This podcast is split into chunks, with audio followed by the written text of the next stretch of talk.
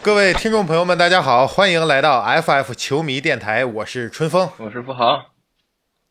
今天这期节目呢，我其实属于是临时，你看咱们俩是临时赶紧聊一期，因为这个最近发生的事情非常多，真是不吐不快呀。这个想说一说。对，主要是这个最近在这个夏天了嘛，全是这个交易的这个这个这个传闻呀，然后交易的信息啊什么的。没错，你看今天自由市场交易刚刚一开始，就各式各样的交易就就消息就传来了嘛。嗯。但是大部分呢，其实说白了还是小打小闹，包括你看约老师续约，包括唐斯续约，稍微大点的，也就是这个呃小佩顿去了，开拓者去了哪儿啊？开拓者啊，对，开拓者，嗯，小佩顿去了开拓者啊。呃，再稍微大一点的，就是这个。像前段时间伍德跟独行侠的格兰特也去了开拓者，前两天啊，对，他也去了开拓者。但是这些话题跟咱们今天想聊的这个问题一比起来，那就是开胃菜、开胃小菜、小打小闹，对吧？我这么一说呢，大家基本其实关注篮球的朋友都知道我今天想聊什么。三年前的今天呀，篮网队组成了一个超级阵容。你看那个时候他们聚集在一起的时候，那可谓是屁迷天下。篮网队也从一个不不那么被人关注的球队，一跃成为了一个一下获得了很多球迷吧。大家对他们的这个阵容到底能冲击到一个什么样的高度，呃，充满了无限的想象。嗯，整整三年时间，咱们引用一句这个戏曲《桃花扇》里面的话呀，真是。眼看他朱楼起，眼看他宴宾客，眼看他楼塌了。三年时间啊，一个这样的球队到解体，可以说让人非常感慨，非常感叹。嗯，今天呢，这个杜兰特交易申请一提出来，真是让我感觉到什么叫顶级巨星啊，超巨啊，这个影响力是一时激起千层浪。对吧？一瞬间，这个论坛上基本话题就是围绕着杜兰特要去哪儿。对对对，因为这个我刚才还看呢，就是说杜兰特的这个申请交易的这个呃级别有多高呢？就我们可以想，就是前两年这个 AD 浓眉哥刚来湖人的时候，基本上就是一个这个闹得满城风雨的这么一个事儿。那这个 AD 的。历史地位和他的现役的地位呢，显然是不如杜兰特的，嗯，对吧？所以就由此可见，杜兰特的这个啊，这个交易的猜想啊，和他对，直到他最后去的什么地方，这中间肯定就很多人就天天刷啊。所以这个节目您今天来听呢，也算捡着了，因为它是两场大戏，我把它简单这么划分一下啊。就上半场呢，它的名字叫做欧文去哪儿？嗯，下半场的节目叫做杜兰特去哪儿？嗯，原本我以为杜兰特去哪儿这个问题悬而未决，欧文去哪儿这个已经是尘埃落定了。但是因为这个现在看来呢，上半场这节目也未必尘埃落定，对吧？现在可能还有转机。呃，篮网今天一解体，很多这个。国外的也好，国内的也好，很多媒体人呐，就是到了咱们球迷喜闻乐见的这个分锅的时间了，就是背锅吧，各自这个篮网解体到底谁的问题？其实从我的感受上来看呢，一支这样的球队从它建立起来到走到今天现在这样一个处境，呃，不是一个人的问题，或者是咱们三言两语就能说明白到底是哪一个问题导致的。嗯，它这里边问题很多，咱们一时半会儿也分析不清楚。但是我们既然要聊篮网解体，咱们就避不开要去聊一个这里边风暴中心的那个人物，就是凯利欧文。嗯，这点我相信大家基本都认可吧，对吧？他是一个话题性最高的，尤其是前两年在篮网，他有很多很多包括篮球场外的问题。所以这个今天我们就借用咱们这期节目呢，讨论一下，呃，凯利欧文这么一个球员，因为欧文呢有两点，第一个。呃，别说咱们俩从零几年开始看球啊，你看整个 NBA 多年的历史来看，像欧文这么特立独行或者话题度如此之高的球员也不常见，嗯，对吧？很罕见。第二个呢，咱们从第一期节目就说了，这个夏天咱们是作为老詹的球迷啊，现在就是湖人的球迷，我们一直期待湖人能有什么操作。欧文跟湖人呢，现在又是频频的有各种消息传出，所以我们就必须要聊一聊欧文。嗯，那咱们聊欧文之前呢，我先先抛出一个问题，这个问题咱们听众朋友们也可以一起想一想啊，就是在你心目当中，欧文是一个什么样的人，或者说是一个什么样的球员啊？就是你怎么去在你的价值观里，你怎么判断这个人？呃，我其实呢，这个你你比如说让我来说啊，就是嗯回你说说呃回到你刚才的那个问题，就是说这个篮网的解体，就是说他的这个呃组成的这个银河战舰到最后没有成功，那问题是什么？那毫无疑问，在我这儿看来，最大的问嗯题就是欧呃这个欧文，欧文，他嗯肯定就是他就是解体的最大的因素所在，所以他是有负很大的责任的。当然就是当然了，咱们说啊，就是说这个责任呢是在这个以一个球队是否成功的前提下，他是嗯嗯。做的是不好的。嗯。那你从另外一个角度来看呢，欧文，嗯。他所做出的事情，对于他个人来讲，我们不就是呃不去想他的这个对的事儿啊，就是说他这个嗯。个人来看的话，嗯。我觉得他是没有任何的问题的。那好，嗯他是一个因呃这个因素吧。那还有另外一个人呢，就是本西蒙斯，嗯，两个人都不上场。对但是呢，这两个人有着截然不同的这个性质。这个怎么说呢？嗯你比如说，这个在我看来，西蒙斯在七六人不上场，嗯纯就是因为赌，就是赌那个气。当当然了，不不想好咱们都已经不知道，就是他们里面的事儿是什么样。反正在我看来呢，他就是因为不想上场，不想在这个队打而不打。嗯，那欧文不一样，你能看到嗯他欧文显然是咋了呢？就是在我看来，他是觉醒了。他不是嗯说对于篮球上面的觉醒，是他对于他的个人的精精神上面有一个觉醒。你可以从他在这个国外的这个媒体上面去发的一些这些东西啊什么的，他一看就是在关注更多的是精神层面的原因，所以他这个呢，是因为精神因素导致的他不上场，而且他那个不上场也是有他的道理的。我记得是什么？我记得是纽约州吧，对。纽约州的这个疫苗的规定嘛，疫疫苗不打疫苗不允许进入室内体育场。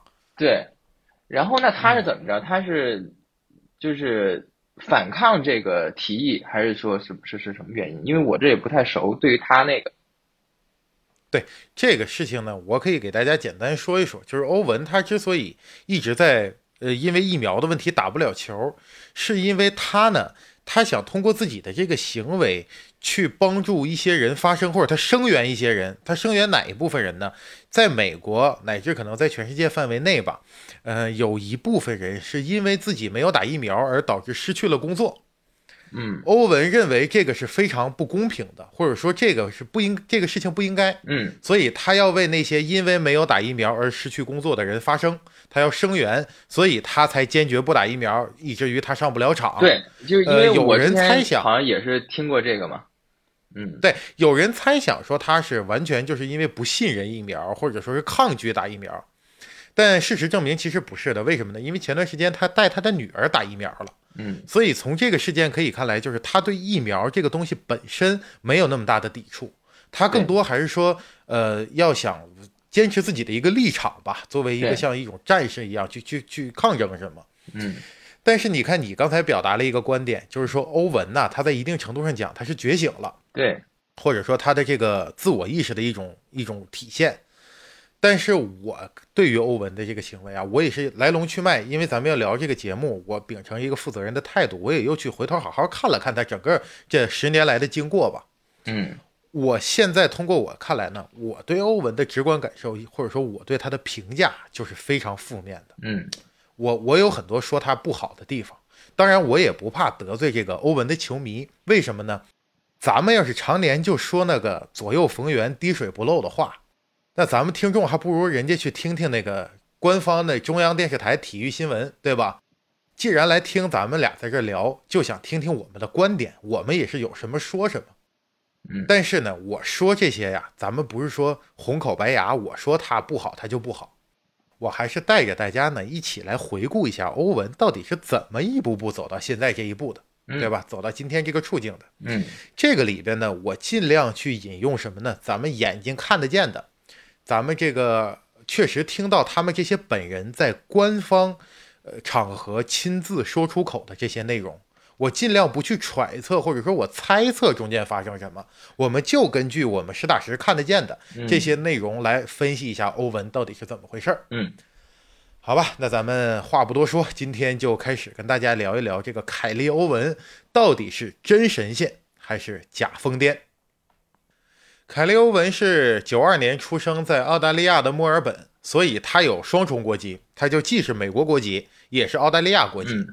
但是这儿咱们听众朋友，我得稍微解释一下，就是你不要认为欧文跟澳大利亚有多亲密的关系，他就是正好就出生在那儿，他也是在美国长大的，他的父母也都是美国人，所以其实他跟澳大利亚没有什么连接。嗯，从小呢，他是在父亲的养育下长大，然后也是跟着父亲学习打篮球，因为他父亲曾经也是一名球员嘛。嗯。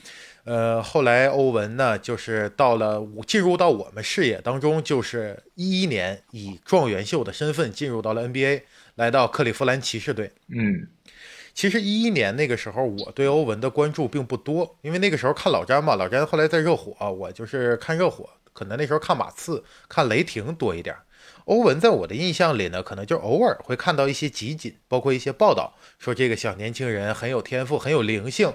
呃，确实是这个打球。那时候我看一些视频，就感觉他特别秀，对吧？他的单打呀，他这个控球啊，包括他的那些个人进攻非常华丽的这些动作，给我留下了一些印象。嗯，到了二零一四年到二零一五年，克利夫兰的皇帝回来了，天选之子勒布朗詹姆斯回来了，对吧？那个时候才开始真正的呃，去更多的关注到欧文。那在整个骑士时期啊，其实我们能感觉到欧文在随着詹姆斯，呃，跟他一起拿到那个一六年的一个冠军之后啊，欧文就会陷入一种，呃，他自己的人生的思考或者说迷茫。其实有一段，这是欧文的原话，我给大家稍微说一下。他说：“夺冠的感觉当然很棒，我们在一比三落后的局面下成功翻盘，战胜了一支那么强大的队伍，是创造了历史的。”但我心里想的是，接下来该做什么？夺冠是很好，但我甚至都没有为在 G 七投进的制胜球感到欣喜。你看这个话，咱们听下来，就是说那个时候他有一种感觉，就是我的人生队伍夺冠了，对吧？我的人生未来要怎么样？这块不得不带给大家回顾一下，就是当时在一六年，呃，一比三落后的情况下，呃，老詹跟欧文带领着骑士队。战胜勇士，最后那个关键的老詹那个追帽嘛，追帽那封盖给我看飞了。对，当时所有的老詹的球迷也好啊，或者骑士的球迷啊，喜欢篮球的，对那一幕肯定是印象深刻。可是咱们话说回来，老詹那追帽之后呢，是欧文投进了一个三分，嗯，对吧？这个比赛拿下呢，他们俩人可以说是军功章是各有一半吧，在这这两个回合里。那很多人就说说是你说他俩这谁更重要？在网上我看过这样的这个呃交流，是到底是追帽厉害还是那三分厉害？我觉得这个问题就如同你问我自行车说前轮重要后轮重要一样，对，他没哪个轮这自行车他也不走，是一个问题，对吧？这没这不是问题，符合这个逻辑性啊。但是啊，没有逻辑。但是我想说，他们两个其实在这一个冠军当中可以说同等重要。是吧？但都都很都都是缺一不可的。可是确实，作为咱们俩作为老詹球迷，我们也可以非常客观的说，在后面的时间里，媒体也好，人们也好，就是更多的记忆和目光和这个焦点，确实是对焦着詹姆斯。欧文呢，就稍微要欠一点，对吧？人们更愿意去谈论关于詹姆斯那个盖帽，可能关于欧文的三分，人们聊的相对就少。我觉得这个是当时欧文思来想去要离开克利夫兰的最重要的原因，就是他不愿意生活在一个巨星的光环之下，对吧？呃，这个是非常好理解的，因为你想那年欧文二十五岁，正所谓鲜衣怒马少年时，对吧？年少轻狂啊，他从一个呃，他本身自己是状元，然后呢来到球队，在二十五岁就获得了 NBA 这样一个全世界最高级别的篮球舞台的总冠军。但是那个时候，人们却更多的不愿意去看到他，而看到詹姆斯，所以他肯定是希望想要自己。走出去，然后闯出一番天地，拥有自己的球队，拥有自己的城市，啊，证明自己。嗯，截止到这一步，我觉得欧文的想法咱们非常好理解，对吧？所以欧文在最后呢，他也说了这样一段话，他说：“老实讲，整体的环境氛围也可能影响我的选择。我承认整个过程中有些自我，但这就是我内心真实的想法。我想从篮球中寻找快乐。”并且和我的队友一同成长，这在我职业生涯前六年还未出现过。我很想补偿克利夫兰，我选择离开那里，并不是因为篮球原因，不是因为在克利夫兰创造的一切，而是我在二十五岁这一年，我要选择往前迈一步，我想成为最好的篮球运动员。这一段话呢，我就把它视为欧文离开克利夫兰远走波士顿的一段宣言。嗯，因为他这个话表达的很明显，就是我不愿意再当詹姆斯身边的那么一个二把手，我要成为詹姆斯。嗯，我要成为最好的运动员，被人们所认可。于是到了一七年，欧文就来到了波士顿。凯尔特人那个时候，其实我对这个节点记忆特别深刻。为什么呢？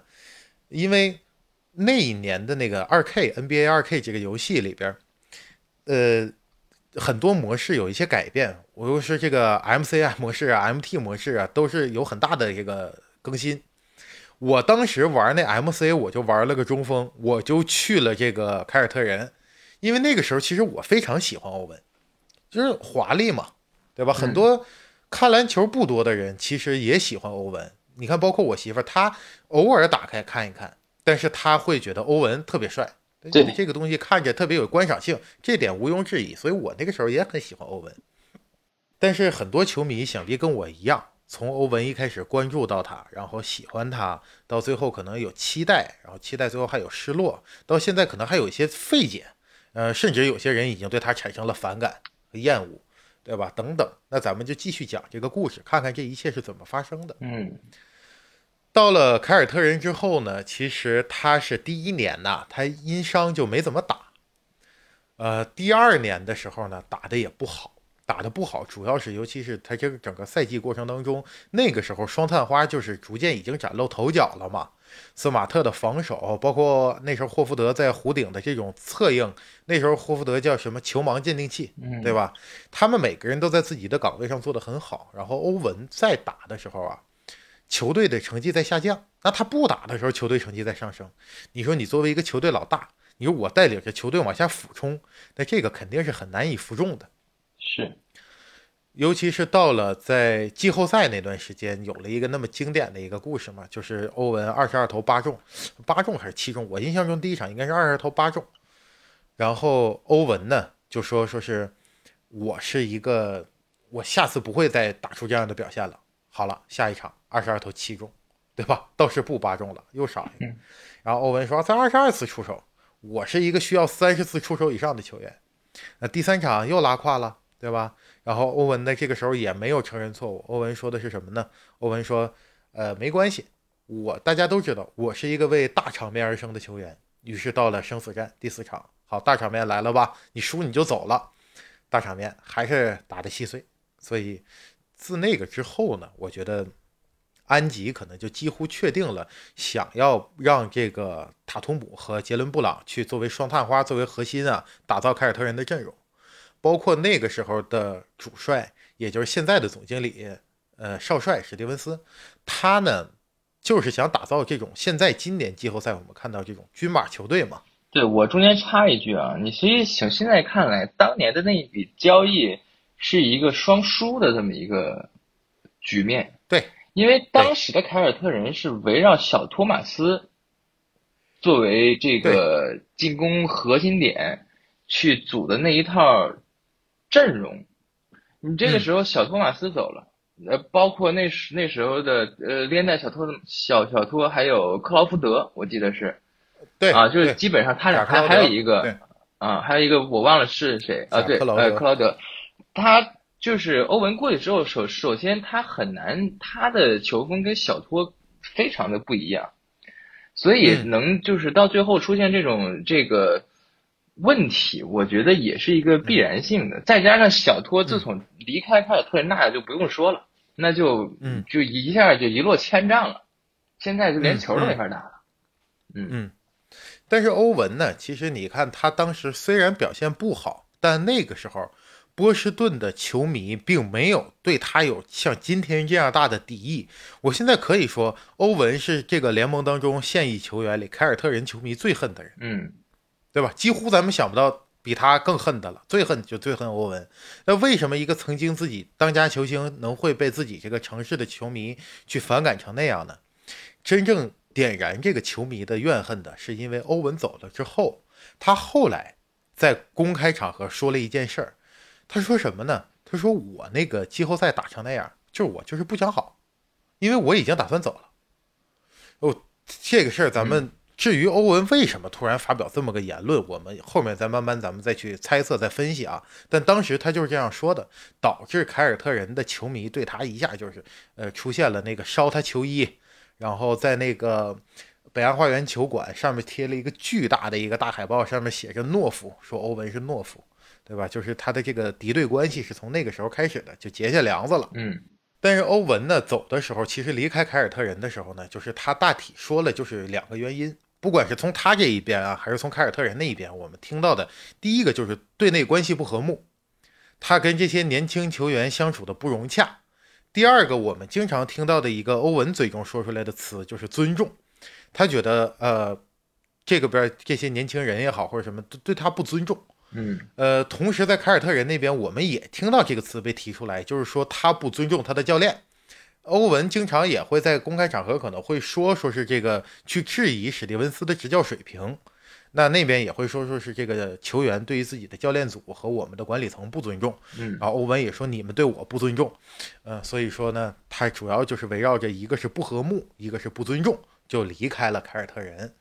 在一九年的时候，也就是三年前的今天，去到了篮网，跟杜兰特，包括后来去哈登，组成了咱们看到的这个一个银河战舰嘛。可是到了篮网，欧文就咱们现在老百姓讲叫作妖啊，这个作妖的这些表现才刚刚开始。是第一个让我看到欧文当时给我很大震惊的一个新闻，这也是第一次让我对他的评价出现了从喜爱或者说我只是呃作为一个旁观者去看待，到出现了一点我对他的一些嗯反感吧，可以说是什么事件呢？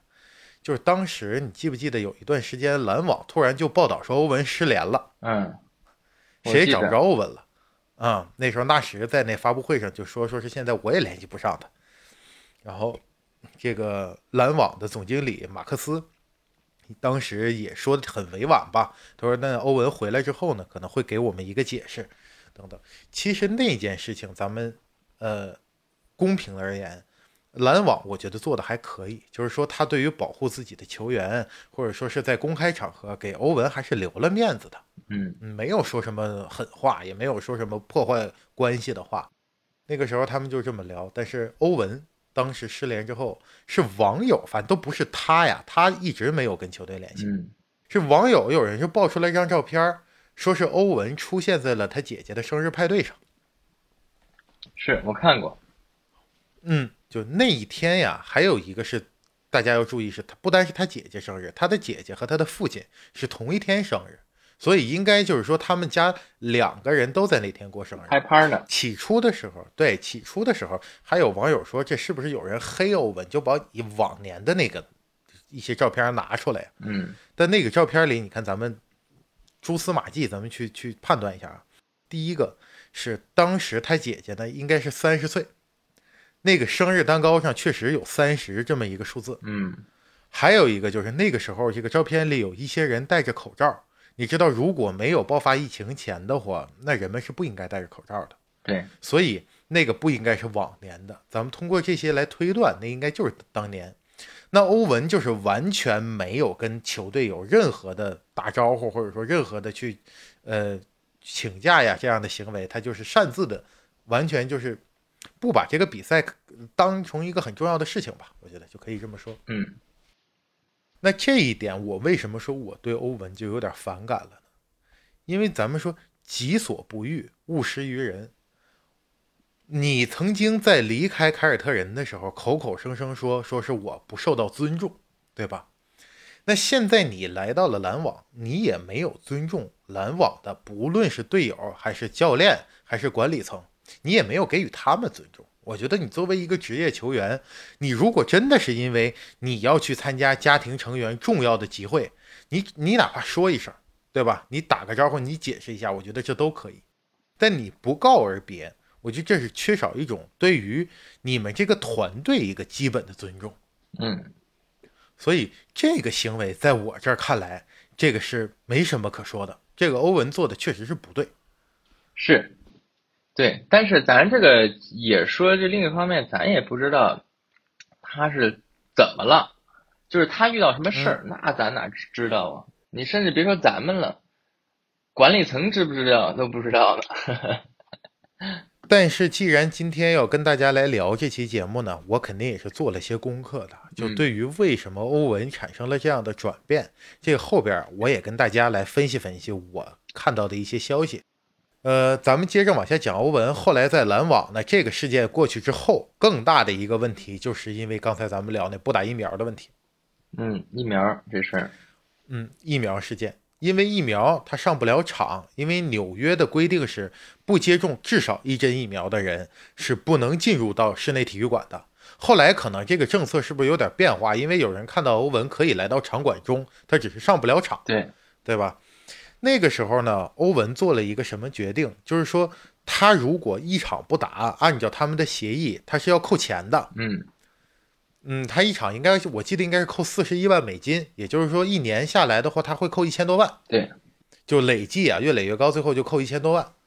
一千多万呢，其实这不是个小数了。欧文也是说，通过这样的一种行为，我不要这个钱，去证明自己的这种特立独行和我的一种坚持吧。就是我可以不要这些钱，我依然要去坚持我认为对的事情。我觉得截止到这儿，都还可以接受。我觉得这个就是你有你内心中认为重要的东西，你要去追寻你认为正确的事物，对吧？你可以放弃金钱，你可以放弃名利，这些都没问题。你可以站在风口浪尖上去做一个战士。可是，我第二点对欧文产生这个转变的，就是今年我刚才想聊的这个，说上半场节目欧文去哪儿？嗯，欧文呢？起初他是想跟篮网在今年完成一个续约，续约一个就是五年的一个顶薪嘛。嗯。但篮网针对他现在的这种状态和他对篮球的这个态度，别说篮网了，你放 NBA 任何一支球队也不会跟他签一个长约给他顶薪的。是。所以这个条路他肯定走不通。但篮网那时候也跟他提了，说你可以去跟别的球队去聊，你去先签后换。就是你聊好了你的下家，我可以先给你签下来，然后咱们立马交易。嗯嗯，然后就是说，你比如说他剩一年的话，就这两天出现新闻嘛，他如果是去，他说他不是说他只想去湖人嘛，嗯，然后说如果要是去其他的队的话，到了期我肯定就走了。嗯，这是他说的是吧？现在是这样。不是他一开始是这样，他也没有明确说到别的队我就走，但是他就是想去湖人。还有一点原因是呢，就是在这个交易里面能匹配他的这个薪资也好，或者说是有愿意跟他换的，只有因为湖人咱家这不还有个哨呢吗？网友这不是经常开玩笑说，一个是时而不上场，时而上场，但上场基本还好使；另一个是稳定上场，但稳定菜，你选一个，对吧？我们还是想试试那个那个偶尔好使的那个，因为今年试了一年这稳定菜的这个，它不不好使吗？所以呢，湖人这边是一个比较明确的潜在的下家。但是跟湖人这边签换呀，人家篮网那边看不上，就是说白了，他还不想用欧文换威少。嗯所以这个事情最后就不了了之了。其实欧文那个时候还有一个决定，就是什么？我跳出合同，成为自由球员。你不想来湖人吗？湖人还有六百万的薪金空间，啊六百六百多万吧。就是说，你就可以跟湖人签这个，你就放弃自己那钱。你要是说我真的视金钱如粪土，我来到这儿，我拿六百多万，我来签湖人来，那湖人球迷肯定高兴。六百万买不了吃亏，买不了上当，对吧？哪怕他真的就是一个赛季只能打一半球，那也是性价比极高的。但是当时欧文也没有那么做，因为他的这个决定必须在六月二十九号之前向球队递交，就是你到底执不执行自己最后一年的球员选项，这钱你到底要不要吧？说白了，你最后一年剩三千多万，你到底拿不拿？拿你就老老实实在篮网待着，你就最后拿一年钱，嗯然后你可能就成为自由球员了，对吧？你二十九号你必须给我个准话。于是欧文在六月二十八号，他发了一条推特，这个推特的内容是这样，他说：“呃，正常人使这个世界正常的运转，但一些就是意思像他这种非常的人，呃，能够带领我们的文明前进。嗯啊、但是就是大概是这么个意思吧。我说的可能也不是每个字儿都对啊，但就是这么个意思。那个时候呢，欧文就决定执行自己的球员选项，也就是在篮网再待一年，拿这三千多万美金。嗯其实这个事情是我对欧文有看法的一个点，嗯就我说出来一点我的观点，咱们一起来讨论啊。就是你作为一个有自己追求和理想的人，你有你自己选择的权利，这点毋庸置疑。你要干什么，这完全是你的自由，对吧？这个没有人可以去阻碍你。但是我们是不是要考虑你自己去追求理想的过程当中，前提是不伤害别人？嗯就是我不能说我一边拿着你的钱，我又一边不干活，或者说我出工不出力，因为咱们老话讲，当一天和尚撞一天钟，就是我在这个位置上待一天，我拿了这份俸禄，我就应该做我该做的事情。除非你说什么呢？你说我现在呢，篮球在我生命中当中不是最重要的事情，我甚至可以成为一名兼职球员，我甚至哪怕以后我不打球了，我生命里有更重要的事情等着我去做，这是我必须要去坚持的。那可以，你跳出合同来，你跟全联盟说清楚，就是你别管谁签我，我可能就能打一半比赛，或者说我我以后到纽约了，到哪了打不了，可能就打不了。包括我家人过生日以后，我就必须去。你别管多重要的比赛，我家人过生日，那我必须要参加。你把这些都说清楚了，人家如果还愿意给你三千万，那就是花钱的，他就愿意花这个钱，一个愿打一个愿挨嘛。但现在呢，是说你一边在浪费着篮网的机会，包括拿着篮网的钱，但是却没有做到你原本来的时候人们对你预期的那个样子。我觉得这一点上来讲，当然你说人啊追名逐利，人为财死，鸟为食亡。毕竟你看三千多万美金，这要换成人民币几个亿，我们都很难想象那个钱要是堆在你面前，现金那什么感觉，对吧？可是如果你选择了去获取这样的名利、金钱，那你就是选择了一种世俗的社会价值体系下的这么一种生活，那你就要遵循这个生活给你带来的这些限制和法则。所以呢，这里边我认为它呢有一定的知行不合一的地方。换句话说，这就是我说为什么我现在有点反感它，因为呢，我从节目一开始就说过，我们喜欢篮球也好，喜欢 NBA 啊，喜欢球星，其实我们还是喜欢他的那个精神内核的东西。但在我个人的价值观来看，现在欧文所作所为的这些表现，不是我们应该去崇拜和学习的。当然，你说我有个性，我特立独行，我有认为我应该坚持去做的事情，这一点一点错都没有。只是说我们在选择自己追寻的生活的时候，尽量不要伤害到别人，不要去侵害到别人的利益，不要把你自己的这种自由和一种满足感建立在他人的痛苦之上。这是我现在个人的观点。嗯嗯但是你看，你刚才也聊，就是说欧文为什么从一个很好的一个球员，怎么突然就这样了呢？他肯定是有一个因果关系的。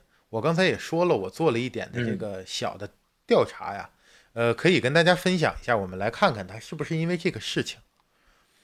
在二零一八年的时候，他的祖父在十月二十三号去世了。这个事情啊，感觉对他的打击特别大。我还是引用一段欧文自己的话啊，就是他后来对这件事情的介绍，大家来听一听。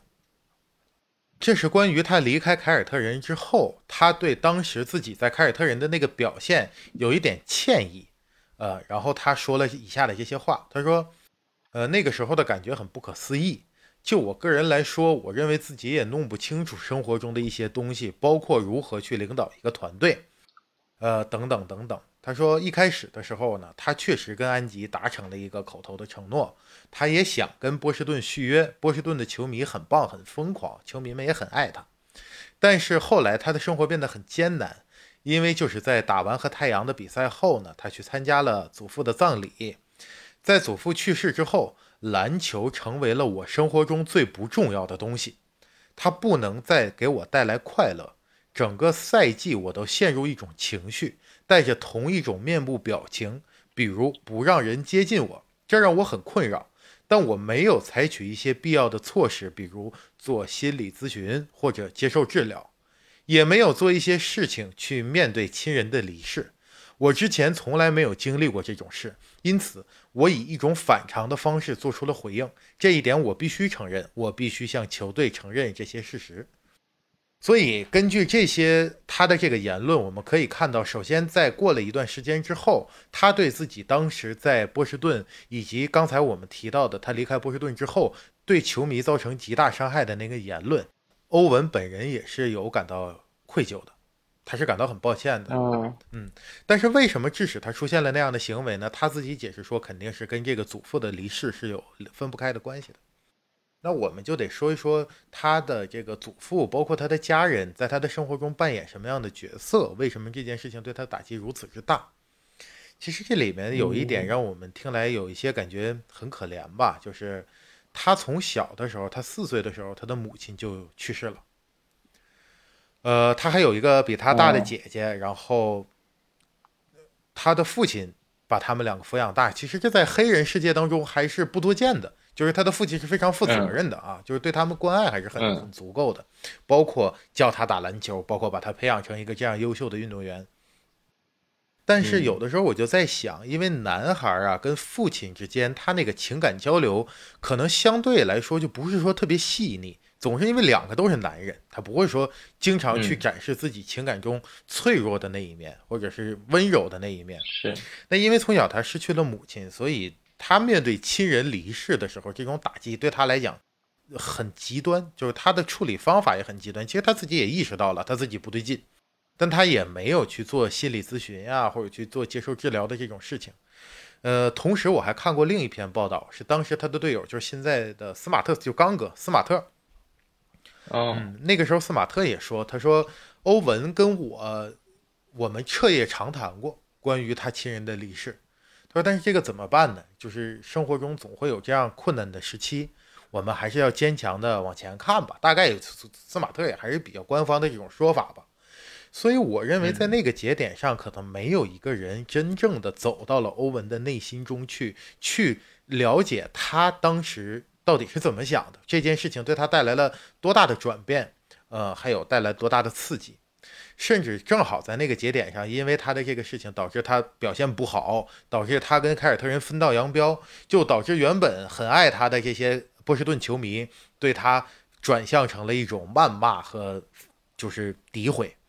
所以，我觉得这些事情可能在内因和外因的作用下，在那个节点就造就了欧文后来的这种变化。因为你看，他离开。骑士队去凯尔特人，我们明显感觉到他还是想要在篮球场上证明自己的，就是他的篮球生涯他看得很重，他希望自己是最好的那个球员，这点我们刚才都说过。但后来为什么到篮网，他就始终说篮球不是我认为重要的事情呢？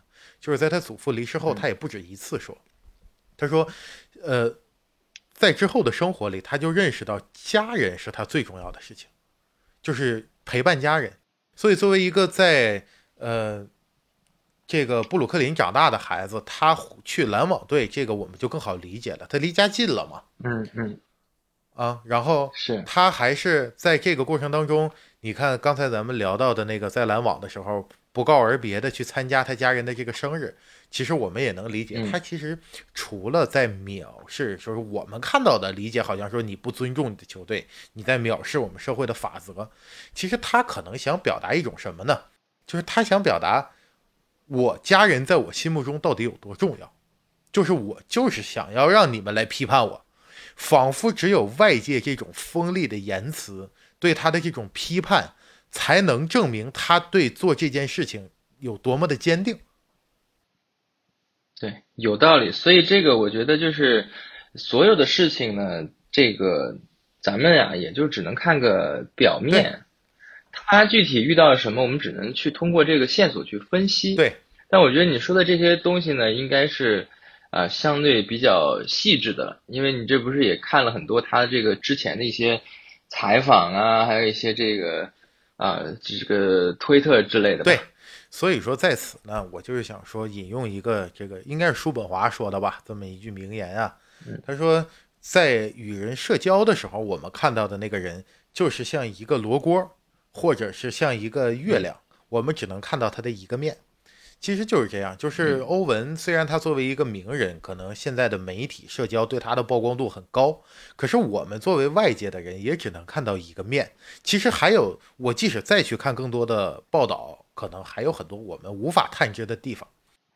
但不管怎么说吧，我认为呢，就是欧文啊，他这样做固然有他的原因，可是他的这些行为确实不是值得我们去学习的。在这一点上，我还是要从我的价值观上去批判他。但我也希望欧文可能随着时间的流逝，让他从亲人离世的打击中慢慢恢复过来。呃，有的时候呢，我觉得很多人，咱们不说他是表演型人格或者怎么样，他总是在跟这个世界做对抗。他通过跟世界的对抗来证明我是多么的与众不同，或者说你们有多么的不理解我。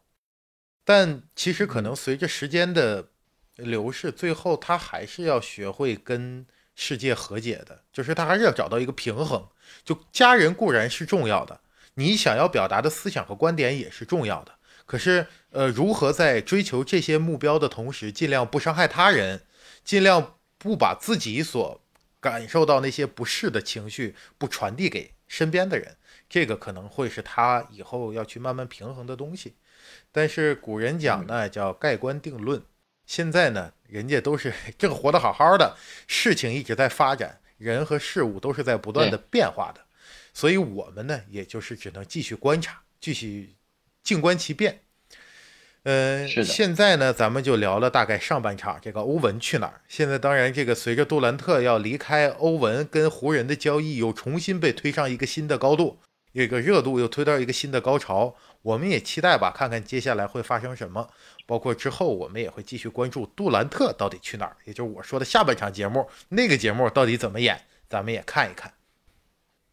对，我们这个这两天再看看这个有没有个这个交易的新闻出来，但我觉得呢，肯定会需要几天的时间，对吧？这个让它继续发酵一会儿。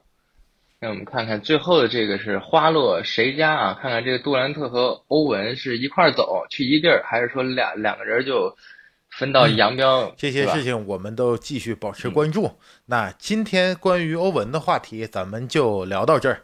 下一期节目咱们不见不散。再见。